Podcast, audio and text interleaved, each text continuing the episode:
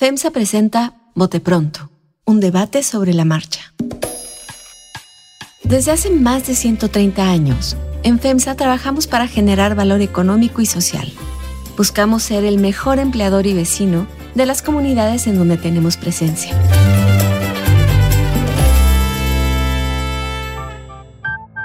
¿Cómo están? Bienvenidos a Bote Pronto. Estamos grabando un martes 31 de agosto. Gracias por acompañarnos como cada semana. Saludo a Nacho Marván. Nacho, ¿cómo estás? Bien, buenas tardes a todos. Salvador Camarena, ¿cómo te va? ¿Cómo les va? Hoy no está con nosotros María Scherer, pero nos vamos a aventar un bote pronto claramente de lo que pasa esta semana y creo que tenemos que hablar de lo que pasa esta semana. Eh, el calendario político de México siempre marca estos días como muy claros, es decir, empieza la nueva legislatura, eh, es el tercer informe eh, de gobierno del presidente. Eh, es decir, llegamos a la mitad del camino, a la mitad de este sexenio.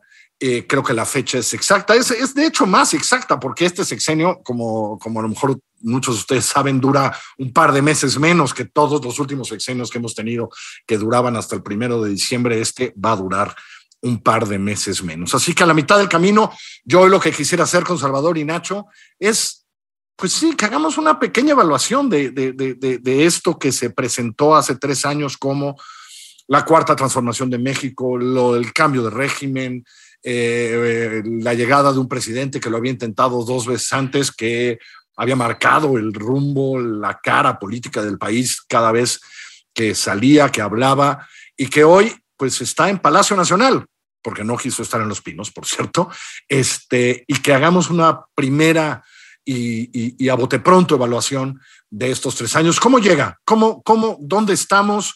Eh, y, qué es, qué esperar para los próximos años? Salvador. Bueno, Carlos, yo creo que llega por un lado eh, solo, es decir, no tiene enfrente una oposición.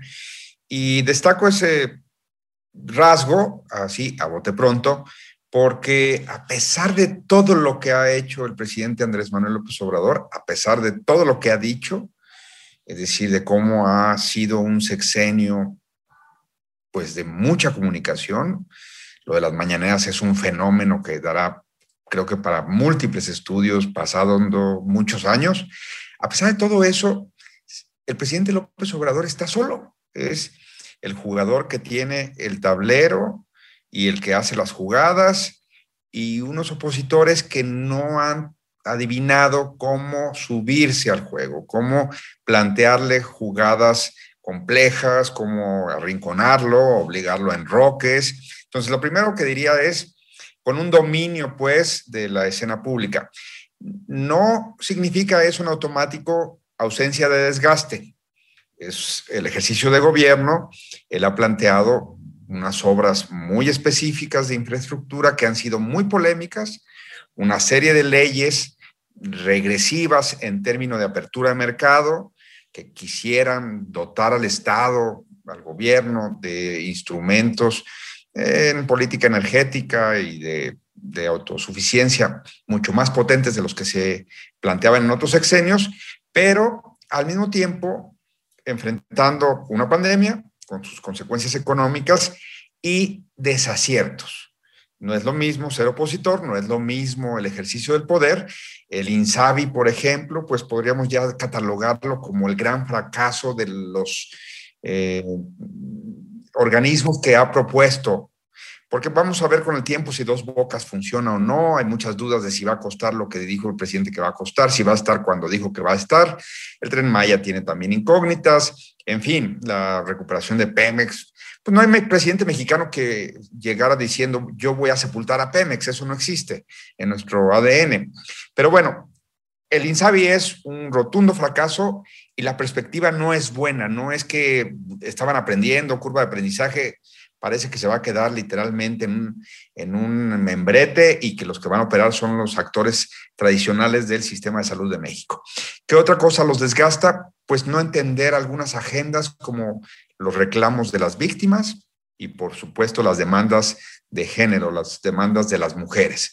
Entonces, en una soledad, en un dominio de la escena, pero al mismo tiempo ya empezando a acusar desgastes porque algunas cosas no le salen bien, otras cosas nadie pudo preverlas como la pandemia y la, crisis económica, pero otras poco a poco, en el ejercicio del poder, insisto, pues le hacen mella a un presidente que sabe que mover al gobierno no es sencillo, ya lo sabía, pero ahora ha enfrentado escollos y ha enfrentado cosas que no le salen como él lo tenía en su planteamiento, aunque narrativamente él siga cantando victoria día tras día. Nacho Marván, a bote pronto, ¿cómo estamos a la mitad del camino? A bote pronto, bueno, primero el, el, informe en sí mismo vale la pena remarcarlo, que tradicionalmente era el espacio en donde esperabas este, no solo el informe, sino algún anuncio, algún replanteamiento, alguna relanzamiento, y más el de medio año después de la elección, después del gobierno, con un presidente que lleva 15 cuantos miles de horas en la mañanera, este, y que sabemos que es muchos miles de horas. Que, es reiterativo lleva 15 cuantos informes. Una de las cosas interesantes o sea que llama la atención es que sí, simple y sencillamente no esperas nada del informe más que seguir en la, la controversia de que si ha avanzado o no ha avanzado eres un fracaso o no eres un fracaso más allá de eso no esperas este, nada del informe sin embargo políticamente está, estuvo arropado con movimientos bien interesantes en gobernación y en, y en, y en las cámaras. Si el, el, cambio de secretario de gobernación es un movimiento político previo, previo al informe que te anuncia, digamos, la, no la posibilidad, sino cierto cambio en, la orientación política o en la operación, o en la operación política. Y en las cámaras, no solo la llegada de Olga como presidenta, de Olga Sánchez Cordero, sino el, el, la negociación que finalmente sí se dio con, con, la, con, la, oposición, digamos, frente al supuesto amago como buena amenaza de voy a hacer una superbancada con todos y entonces no, finalmente el, en el juego de amenazas de yo hago la superbancada y entonces yo no participo y todo, en esa negociación finalmente llegaron a un acuerdo de cómo este, llegar a la, a gobierno de la Cámara, cómo distribuirse los cargos de gobierno en la Cámara, en la Cámara de Diputados, que también te marca, digamos, este, pues cuál puede ser la tónica en adelante. Entonces, más que el informe, estos movimientos son interesantes. Me llama la atención lo que, lo que señala Salvador, porque no señala lo que para mí, o el fracaso, o la impotencia, el problema mayor, digamos, en donde pues no se ha podido, a pesar de que están prácticamente dedicados a eso, es el problema de seguridad y violencia. Y ese es inclusive el reclamo mayor. Si vemos las encuestas, realmente el reclamo mayor o la, la insatisfacción mayor es en que, pues, pues van bajado, no bajado, se ha mantenido o se detuvo el crecimiento de, este, de los homicidios en general, pero la violencia incluso se ha incrementado particularmente de, feminicidios, aunque sea un universo más chico, se, ha incrementado. Desaparecidos también, a pesar de que ayer se reunieron con las víctimas y, a tratar de hacer un, planteamiento, digamos, yo creo que ahí es donde el, problema del gobierno muestra mayores problemas, digamos, o mayores dificultades de, este, de, no alcanzar. Eh, los programas sociales pueden, ya han tenido limitaciones, se, puede, se pueden mejorar. Es discutible, digamos, este, el, planteamiento de reforzamiento de la Comisión Federal de Electricidad y Pemex. Es una apuesta que implicaba un cambio radical en la reforma energética. Ahí estamos pues, en el proceso de ajuste o de confrontación con, con, con, con esa, con esa otra expectativa. Pero insisto, creo que la economía ha tenido sus broncas, tenemos señales de recuperación, este, eh, se superará o no se superará el, eh, el, estancamiento y finalmente pues tienes como coartadas y por decirlo de alguna manera, pues la magnitud del parón económico que fue el 2020, que no, es decir, también es, eso tiene que quedar claro, no es una crisis económica la del 2020, es un parón de la economía mexicana y mundial que es muy diferente a una economía que está en crisis por problemas financieros o, o, o por otro tipo eh, estructurales de otro tipo de manera, sino que fue un parón en seco. Y en ese sentido también, pues la recuperación será, será diferente. Vemos que tiene sus alcances, que de repente se acelera, que de repente este, eh, que de repente, digamos, este, se, se, detiene, que no están dando las señales, sobre todo de inversión nacional, este, tanto pública como privada, digamos, para, para acabar de impulsarla, pero, insisto, yo creo que el, el problema fundamental es, se cambió la estrategia de seguridad este, y sus, este, sus alcances han sido muy, muy limitados y las zonas críticas de seguridad y violencia en el país, este, que están también muy identificados en dónde y, y, por qué, siguen, digamos, con problemas incluso a, a ratos más graves. Si yo eh, eh, de todo lo que dice, yo creo que Nacho tiene razón, la parte ese, pero, pero, pero viendo para los próximos tres años, la parte de la violencia, quiero decir, eh, viendo para los próximos tres años, Salvador, yo te planteo lo siguiente para ver si estás de acuerdo. Yo creo que el problema para los próximos tres años real es, uno, el dinero. Es decir, hubo muchos espacios para conseguir dinero estos primeros tres años para programas sociales, para proyectos de infraestructura, para muchas cosas. Es decir, todo lo que hizo el SAT de adeudos atrasados, de tal que se utilizó así que la fuerza del Estado, y no estamos discutiendo eso, pero en muchos casos sí fue la fuerza del Estado para cobrar esas cosas, los fideicomisos que no dieron eh, poco dinero, muchas otras cosas. Entonces yo creo que una parte es el dinero eh, para los próximos tres años y la otra parte sin duda, y en eso estoy de acuerdo con Nacho, se llama seguridad, porque seguir en este nivel de oír a la secretaria de seguridad decir es que bajamos 3%, lo estabilizamos acá arriba, uff, eso creo que puede ser muy costoso. Eh, ¿Cómo ves los próximos tres años, Salvador? Eh, haría una acotación a lo que decía Nacho. Eh, la economía, sí, sí tuvo un parón con la pandemia, pero el presidente López Obrador la enfrió, la mexicana, antes de la pandemia. O sea, 2019, el presidente, digamos que apagó el switch de la economía mexicana, siguió con la inercia que traía, pero sí fue un primer año entre que la clase empresarial dijo, pues voy a ver antes de apostar, en donde no hubo crecimiento, ni el mediocre crecimiento que siempre criticamos de las administraciones prianistas, del 2%, eso desapareció. Y lo segundo, con respecto a lo que tú dices, Carlos, del SAT apretando, creo que qué bueno que pagaron muchos de los que no habían pagado y qué bueno que el Estado pudo mandar ese mensaje de ya no es como antes. No a todos, tienen sus consentidos, pero digamos que en términos generales vamos a decir que eso es bueno. ¿Qué no es bueno? El garrote sin zanahoria no funciona. Qué bueno que el garrote funcionó, pero la zanahoria también es parte de esa, digamos, este, metáfora. Tienes que darles incentivos, no en dinero, sino en certidumbre, para que aquellos que van a generar empleo, que van a generar empresa, pues sepan que no solo los vas a apretar, sino que también van a tener posibilidades de desarrollar sus negocios y lo que sea. Creo que eso haría como una pequeña acotación. Eh, para nada minimizo el problema de inseguridad, para nada subestimo que esa agenda se pueda trepar de muchas maneras a la gobernabilidad, por un lado, porque están matando líderes de, eh, ambientalistas, están matando periodistas, están matando líderes comunitarios. El, el narco ya no es el narco, el crimen organizado se ha diversificado, si tal palabra que sería positiva, no, está mal utilizada en este contexto, porque el narco ha ido encontrando mercados a los cuales les impone sus, sus reglas, entonces son mercados de extorsión, son, es una industria de extorsión y de, despojo de, de, bienes y de despojo de tierras, territorios, hay desplazamientos, es muy complicado.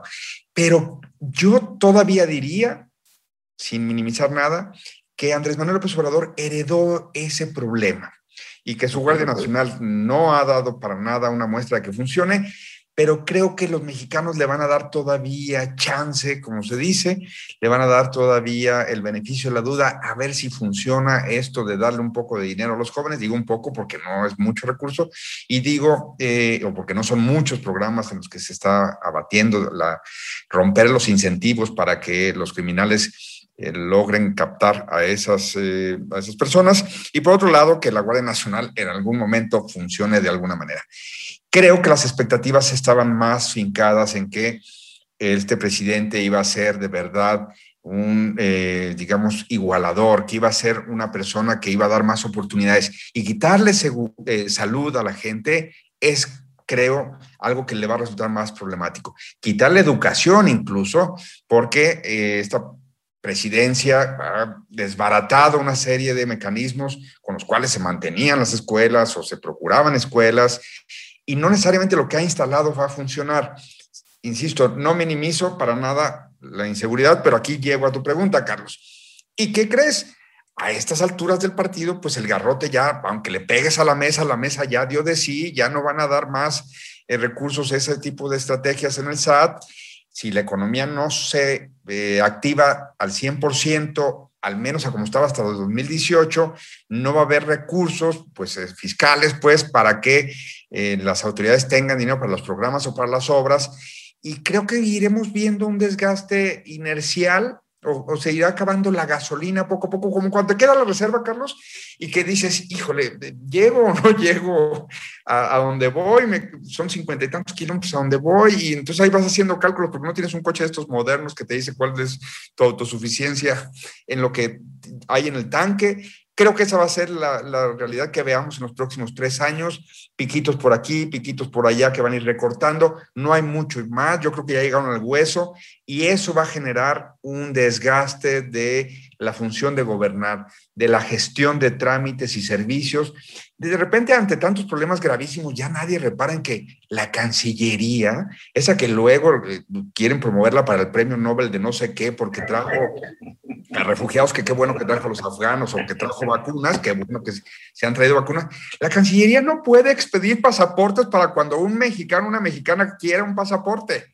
Perdón, es un trámite, es un cuadernito que te mandas. Problema de operación. Exacto.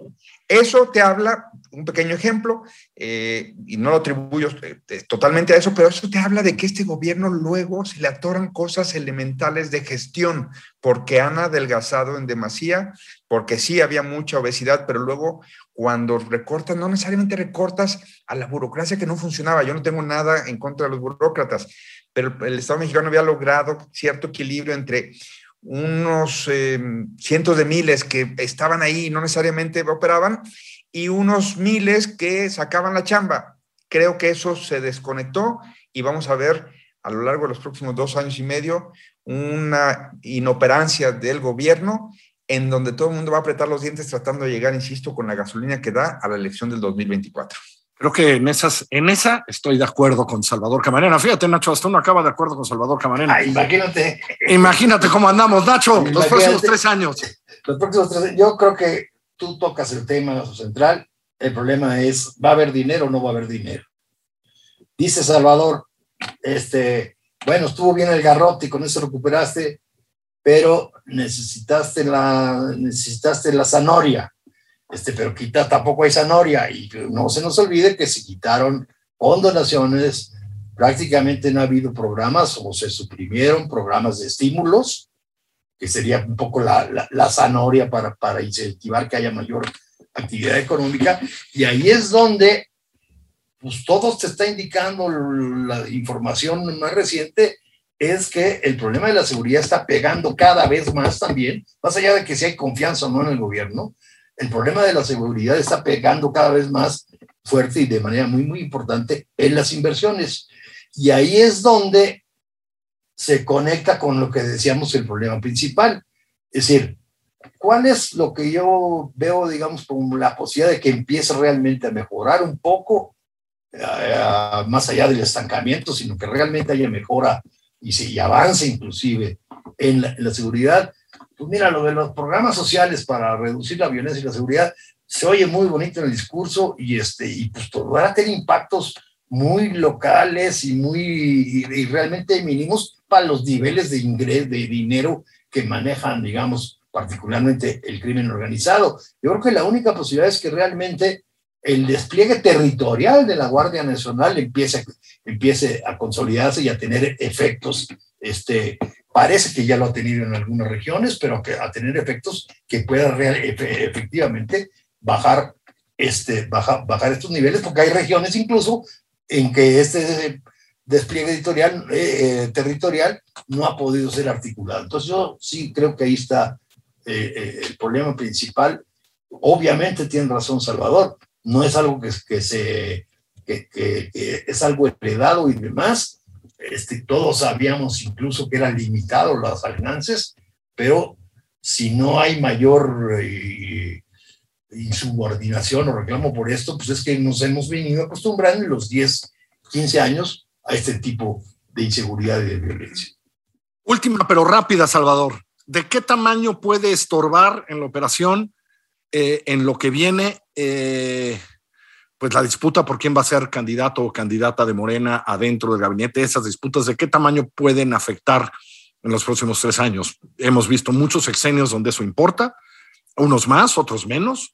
Eh, o, todo el escándalo que hicimos cuando se destaparon y, Andrés Manuel destapó a tantos era un poco exagerado. ¿De qué tamaño ves ese problema en la operación política de Morena, del presidente, del gobierno en los próximos tres años? El presidente los destapó para seguir siendo el único tema, es decir, él, su presidencia, su sucesión son el único tema que abarca todo, como dije al principio. Estoy de acuerdo con Nacho, minimizamos el movimiento de la semana pasada. Eh, yo creo que Adán Augusto es una gota de agua con el presidente en el sentido de eh, la confianza, no en el sentido de no es un personaje para nada con la misma retórica o eh, que lo vaya a poner ya a, jalar la marca, pero sí lo va a poner, oye Héctor Aguilar también creo que da en el clavo, eh, sí es una persona que cuando hable con alguien vas a saber que eso que dice exactamente eso es lo que manda decir el presidente y tiene toda la autoridad a, Dan Augusto para hacerte sentir bien o mal. No, no va a haber punto intermedio, no va a haber, no le entendí. Ahí va a quedar claro qué quiere el presidente. Entonces va a haber más operación y por tanto creo que los primeros acalambrados van a ser las corcholatas. Las corcholatas saben que el presidente tiene a alguien de confianza alrededor, no para que hacerlo su, su candidato, no digo que lo cancele, pero simplemente puso en el cuarto a alguien más y las corcholatas tienen que entender que el presidente no depende nada más de ellos, de ellas, en el caso de las corcholatas, porque es, mixto el mensaje. Sí, creo que, creo que, creo que no estás mal. Nacho Marván.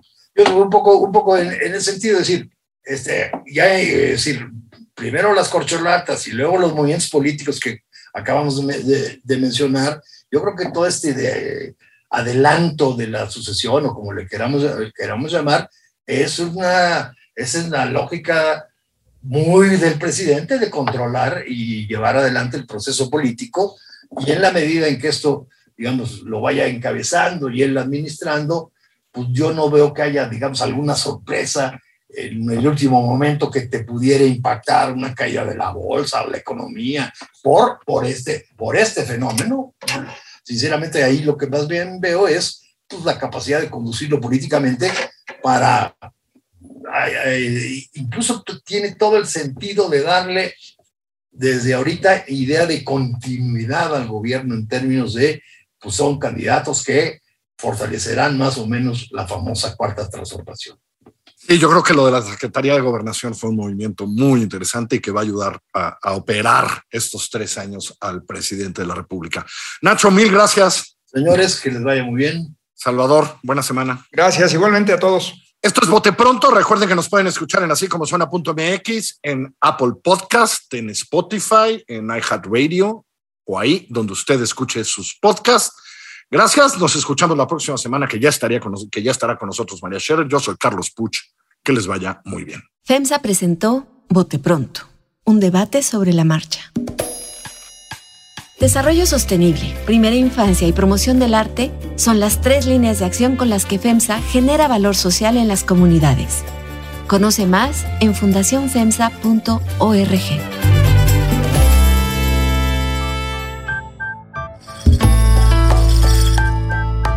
Así como suena y FEMSA presentaron Bote Pronto, un debate sobre la marcha. La dirección editorial es de María Scherer, la producción ejecutiva de Giselle Ibarra. Yo soy Carlos Puch, quien trabaja con todo este equipo, y le presento cada semana nuestras historias. Estamos en así como suena.mx, en Google Podcast, en iTunes, en Spotify, en Himalaya, en Deezer, en Amazon Music o allá donde usted escuche sus podcasts.